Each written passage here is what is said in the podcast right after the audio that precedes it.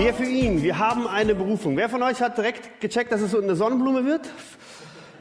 Wow, ein paar Botaniker hier unter uns, ja.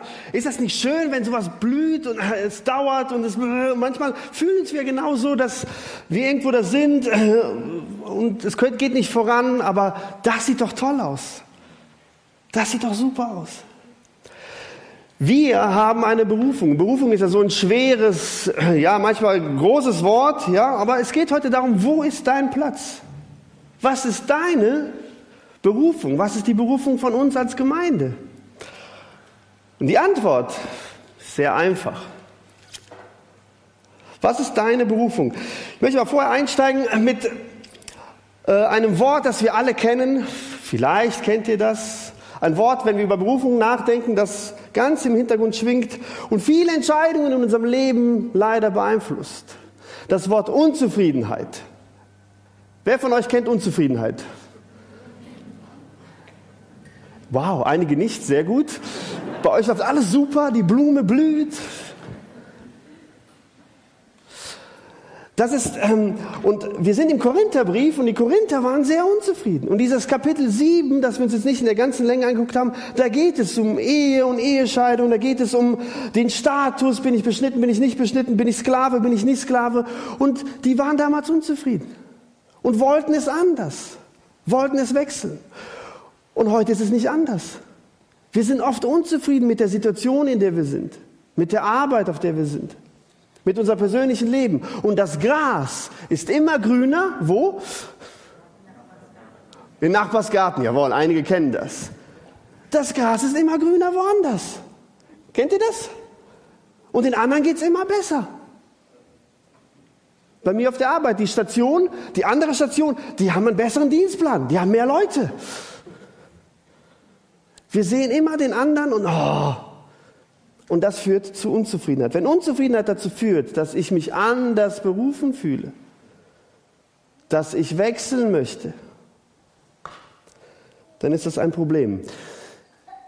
Paulus ähm, beschreibt es sehr einfach und sehr plakativ, was Berufung ist. Und er fängt an mit dem, doch soll jeder so leben, in Vers 17, wer die Bibel dabei hat, kann das aufschlagen, doch soll jeder so leben, wie der Herr es ihm zugemessen wie Gott einen jeden berufen hat. Und so ordne ich es an in allen Gemeinden. Übrigens, Paulus sagt selten, so ordne ich es an und dann auch noch in allen Gemeinden. Also hier sind wir an einer zentralen Stelle, die Paulus sehr wichtig ist. Und wir fangen an mit dem ersten, doch soll jeder so leben, wie der Herr es ihm zugemessen. Gott hat zugeteilt, zugemessen. Was ist damit gemeint? Und das ist wichtig, dass wir das bestehen, verstehen, bevor wir in Richtung Berufung gehen, bevor wir das zweite lesen, wie Gott einen jeden berufen hat. Das griechische Wort kaleo, rufen, hat Gott erstmal uns etwas zugemessen. Und was ist damit gemeint? Und das, Paulus erklärt das ja dann nachher auch in den kommenden Versen. Wir alle sind in eine Familie hineingeboren. Manche sind froh, manche nicht über die Familie. Ich frage jetzt nicht, wer nicht, ja, ist egal. Ja? Da hast du wenig Auswahl gehabt, richtig? Aber dass wir verstehen, das ist nicht, das ist nicht ähm, böser Wille oder Zufall, sondern wir sollen begreifen, und das ist das, was Paulus wichtig ist, dass egal, ob ich Knecht bin oder nicht, ob ich unbeschnitten bin oder nicht, Gott steckt dahinter. Dass du in dieser Familie lebst, dass du da hineingeboren wurdest, da hat Gott dich hingestellt. Ist das schon mal klar geworden? Das ist nicht ein Zufall, auch wenn du sie nicht leiden kannst. Da hat Gott sich was dabei gedacht. Dein Job, denkst du, ja, das habe ich mich, mir ausgesucht, ich habe mich beworben und so weiter und so fort. Aber nein, er hat, er hat dir das geschenkt. Das heißt, dass du an dem Arbeitsplatz bist, an dem du bist, ist nicht zufällig, sondern das hat Gott dir geschenkt, da hat Gott dich eingesetzt, würde ich sagen, Genauso in dieser Gemeinde, dass du hier bist. Wow. Es hat einen Grund, dass du hier bist. Und auch in dieser schönen Stadt, in dieser Region. Es ist völlig egal, ob du auf der falschen oder auf der richtigen Rheinseite wohnst. Wir wohnen auf der richtigen. Ich sage jetzt nicht, was die, aber man guckt hier von der falschen. Okay. Es ist egal, wo du wohnst. Das ist so eine tolle Region. Das ist so eine tolle Stadt. Aber auch das, ob du durch Studium hierher gekommen bist, hier gezwungen wurdest, weil du geheiratet hast, egal. Das hat einen Sinn, dass du hier bist. Und die Zeit, die du hier bist, ist super. Also das ist das, was Paulus damit meint. Jeder hat es zugemessen, zugeteilt bekommen. Das ist erstmal wichtig, dass wir verstehen, dass so wie wir im Leben einfach normal leben, wo wir sind, was unser Status ist, dass das von Gott zugeteilt ist. Und dann kommt in einem zweiten Schritt dieser Ruf, wie Gott einen jeden berufen hat. Jetzt kommt dieses tolle Wort Kaleo. Gott ruft, Gott ruft laut, Gott ruft dich wozu? Und ich finde toll, wie Paulus hier nichts sagt. Wie es nicht heißt in 1. Korinther 1, ich, Apostel Paulus, berufen zum Apostel. Und viele Leute denken an Berufung, an das, wo Gott mit einem großen Knall sagt, das ist jetzt, was du machen sollst. Ich berufe dich jetzt mit einem brennenden Dornbusch zu dem und dem. Nein. Paulus benutzt oft dieses Wort Kali und er meint damit, dass wir auch in eine Gemeinschaft berufen sind. Und er meint etwas ganz Entscheidendes. Und wir haben alle, das wisst ihr alle, intuitiv wissen wir das, aber ich will es nochmal vergegenwärtigen, dass wir alle eine Grundberufung haben. Jeder von uns. Wir haben eine Grundberufung. Jeder von uns ist berufen zu zwei Dingen. Und wir sehen oben das, das Herz. Jeder ist von uns bis berufen zu lieben. Du sollst den Herrn, deinen Gott lieben von ganzem Herzen, mit ganzer Seele und mit all deinen Gedanken. Dazu sind wir alle aufgerufen. Und dann liebe deinen Nächsten wie dich selbst. Das ist dein Ruf. Und die Basics gehen weiter. Und dann sagte Jesus, wenn er diese Erde verlässt, sagt er, darum geht zu allen Völkern und macht sie zu Jüngern, tauft sie im Namen des Vaters und des Sohnes und des Heiligen Geistes und lehrt sie alle Gebote zu halten, die ich euch gegeben habe. Dann ist die logische Konsequenz, dass wenn ich Gott so sehr liebe und ich meine Mitmenschen so sehr liebe, dass ich diese Liebe weitertrage, dass ich von dieser Liebe erzähle. Das ist unsere Berufung. Und deswegen ist es so einfach, was er hier, hier beschreibt. Glauben ist nicht kompliziert. Theologie ist nicht kompliziert. Ihr habt einen Platz in dieser Welt. Und in diesen Platz hinein berufe ich euch. In diesen Platz. Also jeder ist berufen an seinem Platz, nämlich zu lieben und weiterzusagen. Du bist berufen an deiner Uni. Du bist berufen an deinem Arbeitsplatz. Aua, aua, aua. Sehr gutes Wort. Arbeitsplatz, aua, aua, aua. Wenn ihr euch, stellt uns vor, Abi-Feier, Abi-Feier in, ähm, in 20 Jahren, oder manche sind schon so alt, ist egal. Auf jeden Fall Abi-Feier, ihr trefft euch. Wovon erzählt ihr? Wenn ihr jetzt jemanden 20 Jahre nicht gesehen habt, was fragt ihr die Person? Ja? Und es geht immer um die gleichen Dinge. Erstmal, was ist der Beruf? Ah, das hast du studiert, das ist das nie geworden. Wow, wir definieren uns über den Beruf. Übrigens, das kommt, der Begriff Beruf kommt übrigens von Luther. Ja? Hängt auch mit dieser Berufung zusammen. Wir definieren uns darüber. Arbeit ist ein ganz wichtiger Bereich, der uns definiert. Und wenn ich dich jetzt frage, was soll auf deinem Grabstein stehen? Was soll was sollen die Menschen bei deiner Beerdigung sagen? Ich habe jetzt letztens meinen Kindern, mit meinen Kindern über meine Beerdigung jetzt geredet. Das war ein bisschen spooky für die. Ja. Wie ich mir das so vorstelle, ja, wenn man so im Krankenhaus arbeitet, immer damit zu tun hat, Papa, was? Stell, versetz dich jetzt mal in die Lage, du guckst da deiner deine eigenen Beerdigung zu. Und dann heißt es, Hans-Peter war jedes Mal pünktlich bei der Arbeit. Er hat in die betriebliche Rentenvorsorge eingezahlt. Er hat keinen Tag gefehlt. War ein angesehener Mitarbeiter. Nach seiner Rente hat er sich seinem Haus und seinen drei Enkelkindern gewidmet. That's it. Super? Ich hoffe, hier ist keiner Hans-Peter.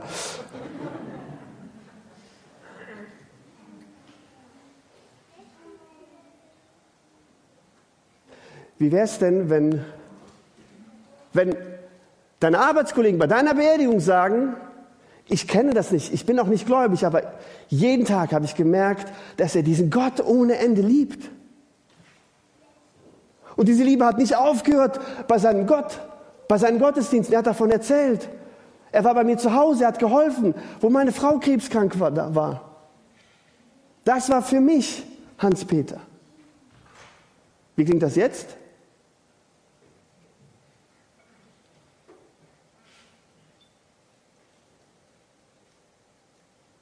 Johannes Rau auf seinem Grabstein, ehemaliger Bundespräsident, einen ganz schlichten Grabstein in Berlin, könnt ihr euch angucken. Steht nur Grabstein und dann nur das Datum. Ganz unten steht, der war auch mit diesem Jesus von Nazareth. Das ist die Szene, wo Petrus eigentlich gefragt wird von so einer Frau, ja, der war auch mit dem. Das ist sein Bekenntnis. Das steht auf seinem Grabstein. Was wird auf deinem stehen? Und ich möchte dich einladen, dass du diese Berufung, nämlich zu lieben, diese Berufung weiterzugeben, dass du die in deinem Alltag, in deinem Beruf lebst. Das können wir nicht trennen. Und dann passiert etwas. Dann gehen Sonnenblumen auf. Und dann merken wir, dass wir wirklich Früchte sehen. Berufung ist nicht etwas, was auf die Gemeinde beschränkt ist. Wo habt ihr das denn her? Berufung fängt da an. Wer von euch hat Kinder? Einige wenige, ja. Herrlich, oder? Bevor wir zu Kindern kommen, noch ein, ein wichtiger Satz.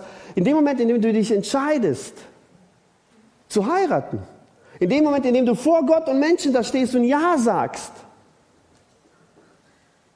ist es eine Berufung. Ruft Gott dich dazu, Ehemann und Ehefrau zu sein, zu lieben, zu vergeben. Kriegen wir das gut hin? Ich muss ehrlich sagen, es fällt mir schwer. Das kriege ich nicht jeden Tag hin, aber dafür haben wir die Vergebung. Aber das ist das, wozu er dich berufen hat. Da musst du nicht großartig nur am Sonntag irgendetwas machen. Und dann kommen sie, die Kinder. Und solange sie noch so klein sind, ist alles süß, ne? Kleine Kinder, kleine Sorgen, große Kinder, große Sorgen. Und Gott hat dich, und das ist etwas, was mir, die, die mich kennen, wissen, das so auf der Seele. Gott hat dich berufen als Vater und als Mutter. Der härteste Job, den es gibt.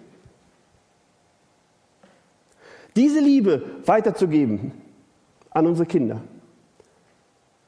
Das ist deine Berufung in dem Moment, in dem du dich entscheidest, Kinder zu haben. In dem ihr euch entscheidet, Kinder zu haben. Und das ist so hart. Ja, solange die noch so süß sind und schreien, ist alles okay. Ja, Kennt ihr das? Alle vier Stunden steht man auf und so weiter und so fort. Ja?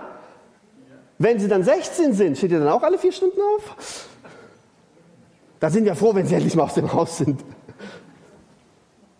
Und genau dann, wenn sie Teenager sind, brauchen sie genau die gleiche Liebe. Genau die gleiche Fürsorge. Weil das Leben da draußen so schwer ist. Dass wir uns in sie hineindenken, hinein investieren, dass wir diese Berufung, ich bin Vater, ich habe nicht meinen Job und tausend andere Sachen, habe ich, aber ich bin Vater für dieses Kind. Wie viele Jugendliche brauchen das, sehnen sich nach einer Vaterfigur, nach einer Mutterfigur und finden sie nicht. Das ist deine Berufung, Vater, Mutter zu sein.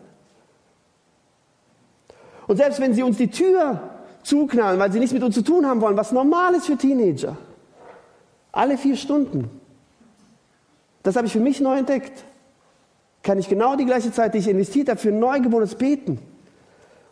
Und in den letzten Wochen bete ich unglaublich viel für meine Kinder und es tut mir so gut und ich merke, wie Gott was verändert. Das ist so gut. Dann bete für deine Kinder, auch wenn du keine Zeit hast oder man keine Gelegenheit hast oder sie dich ausschließen aus deinem Leben. Deine Berufung ist, Vater oder Mutter zu sein. Wer von euch sind Großeltern? Haben wir ein paar wenige hier? Multigenerationsgemeinde, jawohl. Ich bin letztens Auto gefahren mit einer Familie, die habe ich zum Flughafen gebracht und dann haben sich die Kinder unterhalten und äh, ich wusste, weiß noch, wie ich Auto gefahren bin und plötzlich, dann haben sie über ihre Großeltern geredet, die Kinder. Die haben zwei äh, Großeltern, äh, zwei Opas, mütterlicherseits, väterlicherseits und plötzlich meinte die Kleine, der Opa X, ist egal, der ist blöd. Und ich weiß, wie ich Auto fahre, denke, Kinder sind ja so toll ehrlich, ja. Und dann haben die beiden, haben sich richtig reingeschaut, wie blöd der ist. Jedes Mal, wenn wir dahin müssen, sitzt er vom Fernseher. Und das, die, die Antwort, die die gegeben haben, war, der macht nichts mit uns. Der sitzt nur vor dem Fernseher. Den finden wir blöd. Und plötzlich änderte sich diese Stimmung im Raum, also im Auto, wo sie von dem anderen Opa erzählt haben. Von dem Opa, der wartet, bis wir kommen. Von dem Opa, der alles mit uns macht. Dem Opa, der, die haben so einen Wald an dem Grundstück, der in den Wald mit uns geht. Der kann kaum noch laufen und der rennt und spielt. Und das Tolle ist, sagt der Junge, der Baumstumpf, wo wir dann nach dem Spielen sitzen, weil er müde ist, nicht mehr kann. Und jetzt auf den Schoß nimmt und uns über Gott erzählt.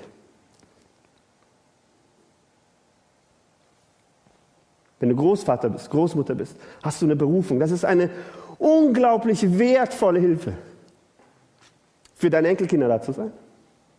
Ein unglaublicher Schatz, wir für ihn als Gemeinde, dass wir ältere Generationen haben, wie viel ihr zu geben habt an uns Jüngere. Geht mit uns in den Wald, nehmt uns auf den Schoß, erzählt uns, gebt diese Weisheit weiter, aber in Liebe. Und das ist das, was wir lernen müssen, was wir verstehen müssen. Dazu sind wir berufen, dazu sind wir gerufen. Und genauso in dieser Gemeinde wir für ihn. Investier dich in diese Gemeinde, indem du sie liebst. Und nicht indem du sie verändern willst, nicht indem du wütend auf sie bist, nicht indem du unzufrieden bist, das sind wir alle. Sondern Gott lädt dich ein, sie zu lieben. Das heißt in Gottes Wort, an der Liebe untereinander wird man erkennen, dass ihr meine Jünger seid. Und wenn ich, und deswegen nicht als Zuschauer, wenn ich diese Gemeinde liebe und Gott mir Liebe schenkt für diese Gemeinde, da kann ich nicht einfach zusehen, wie Menschen sich kaputt arbeiten und ich gucke nur. Gott hat dich berufen, dich in seine Gemeinde hinein zu investieren, indem du sie liebst und indem du hier weiter erzählst, wie groß Gottes Liebe ist. Und der dritte Punkt, und heute so ein wichtiger Punkt, gerade in der heutigen Zeit, bleib an deinem Platz.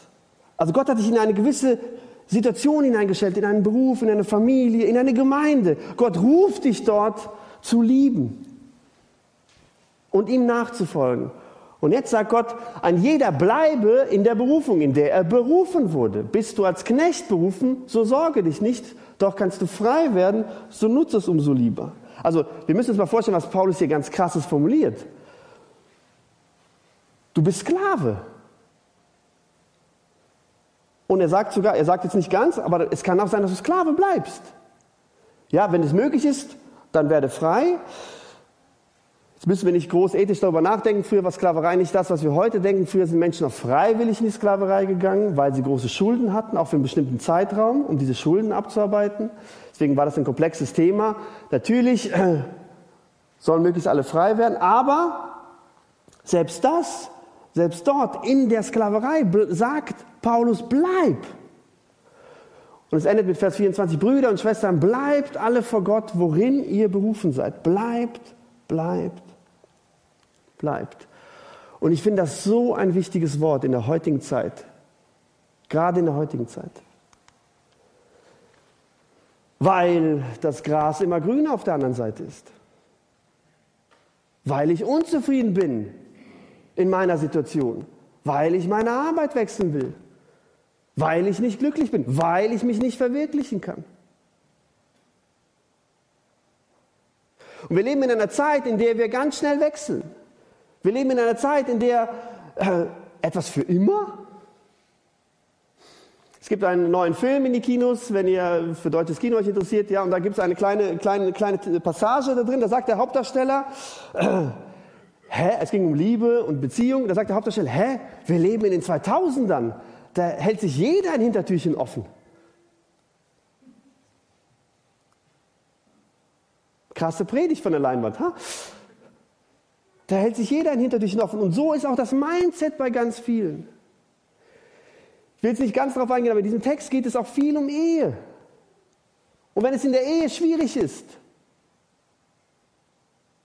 dann frage ich nicht, ob Gott mich vielleicht da hineingestellt hat. Da, da frage ich nicht, ob Gott mich beruft, auch in dieser Ehe, in der es auch schwierig ist, zu bleiben, zu kämpfen, zu beten, mich verändern zu lassen, sondern ich suche das Weite. Wie viele kenne ich, die sagen, äh, und wir tauschen aus? Was macht ihr mit eurem Handy, wenn das Akku nicht mehr gut ist? Ja, auf, wow, tolles Wort. Aufladen kam jetzt hier gerade, ja? Aber das Akku tut nicht mehr so, äh, gerade in der Kälte, keine Ahnung, ja?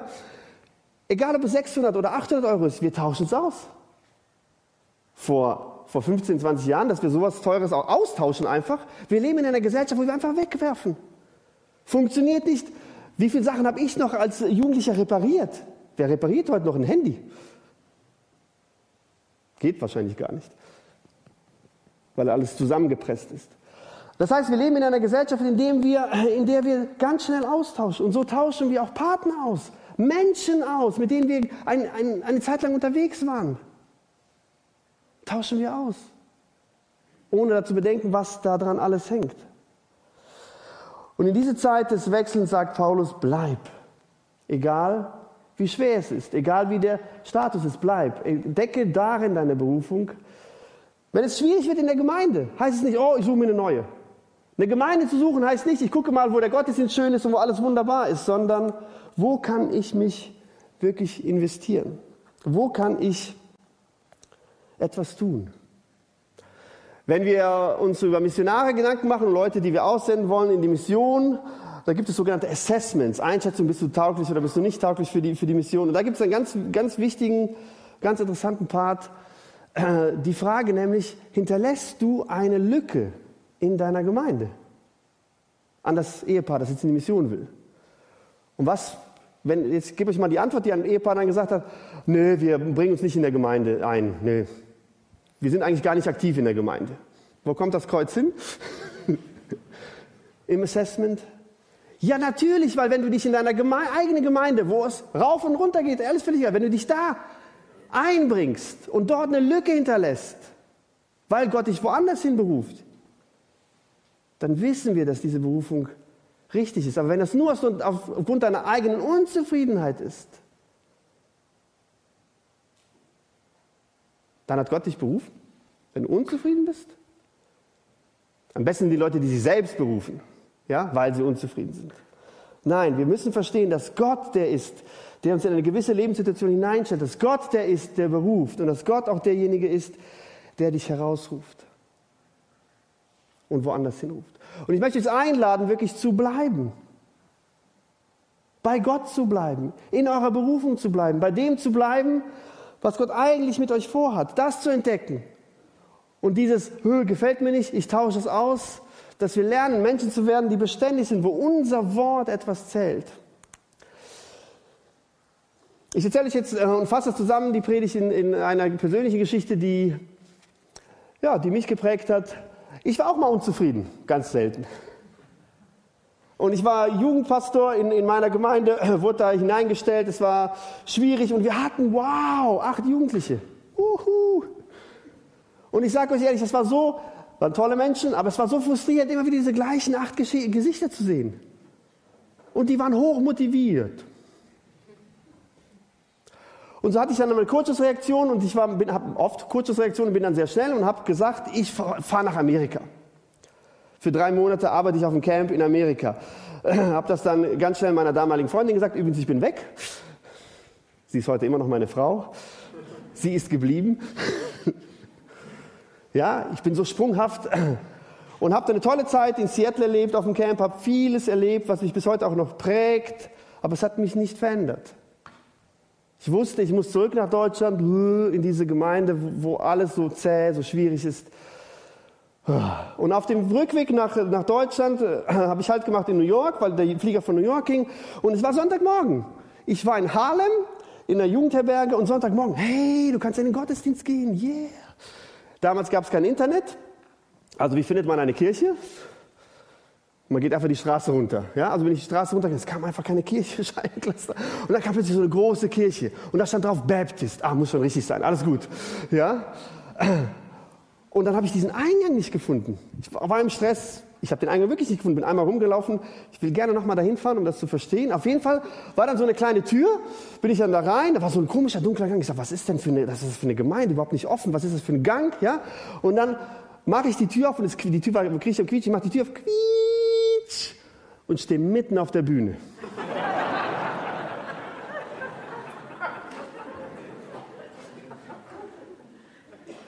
Der afroamerikanische Pastor dreht sich um. Der Chor guckt mich an, afroamerikanisch. Und so 300 Leute, alle Afroamerikaner, gucken mich alle an. Und der Typ, welcome, welcome. Hey, I'm from Germany. Dann habe ich mich da hingesetzt. Super Entrance. Es war die schlimmste Predigt, die ich jemals gehört habe. Der Typ hat zwei Stunden nicht gepredigt, hat an, diese Gemeinde angeschrien. Der war einfach nur sauer. Ja? Und er hat die angeschrien, dass die Jugendlichen vor die Hunde gehen, dass die das Jugendzentrum nächste Woche schließen müssen, dass wir die Turnhalle schließen müssen und keiner macht hier was. Das war übrigens die ganze Message. Zwei Stunden. Und in dem Moment habe ich es verstanden. Was habe ich verstanden? Und wisst ihr, wie ich mich gefreut habe, nach Hause zu kommen? Wie ich mich gefreut habe, meine Gemeinde zu lieben, diese acht Jugendlichen zu lieben, diese Stadt zu lieben. Da ist nichts Liebenswertes. Diese Stadt zu lieben, weil dort Menschen sind, die von Jesus nichts wissen. Und wir haben angefangen zu lieben. Und ich durfte als junger Mensch, was nicht, nicht häufig ist, Erweckung erleben. Und nicht, weil wir toll sind oder weil Gott großartige Berufung haha, in allem ausgesprochen hat. Nein, weil ich etwas verstanden habe. Ich habe diesen Bibeltext verstanden. Gott hat mich in diese Stadt hineingestellt, in diese Gemeinde. Er ruft mich in meiner Gemeinde, mich einzubringen. Und er sagt mir, bleib. Bleib. Ihr jungen Leute, ich empfehle euch allen ins Ausland zu gehen. Für eine kurze Zeit. Das ist wichtig. Geht nach Harlem auf die Bühne, alles gut. Gott wird zu euch sprechen. Aber kommt zurück. Frag, wo Gott dich gebrauchen möchte. Und die erste Antwort, die Gott dir sagt, natürlich hier. Deswegen ist die Antwort auch so einfach. Bleib. Ich möchte dich einladen, dass du dich einbringst. Wenn wir gleich Lobpreis singen, dass du, das wirklich, dass du dir wirklich Gedanken machst, Gott, wo ist mein Platz? Dass du diese Antwort verstanden hast, ja, mein Platz ist ja hier. Bei meiner Familie. Auf meiner Arbeit. Dort Chef zu sein, Mitarbeiter zu sein, der Gottes Namen nach vorne trägt. In dieser Gemeinde mich einzubringen. Und ich möchte dich einladen, während des Lobpreises, wir werden ein paar Lieder singen, dass ihr nach vorne kommt. Wir haben hier ein paar Sonnenblumenkerne, ich glaube, die reichen für die Gemeinde. Ja? Und dass ihr als Antwort sagt, als Antwort, ja, ich habe ein Commitment, ja, ich will mich einbringen in diese Gemeinde, wir für ihn. Ich will lieben, ich will mich einbringen in meine Familie, ich will Vater sein, der liebt, ich will Ehemann sein, der liebt. Egal was deine sind, auch wenn du eine Handvoll reintust oder nur eins. Lass Gottes Ruf, denn er ruft dich, nicht an dir vorbeigehen, einfach, ja, sondern antworte darauf, ja, ich habe verstanden, dass hier mein Platz ist. Ich habe verstanden, dass mein Platz da ist, wozu ich Ja gesagt habe. Und ich möchte, dass meine Familie, meine Arbeit, meine Gemeinde so blüht. Das ist das, was ich mir wünsche. Und dann wird es Gott schenken. Bring dich ein, setz dich ein. Platz gibt es genug. Gott segne euch.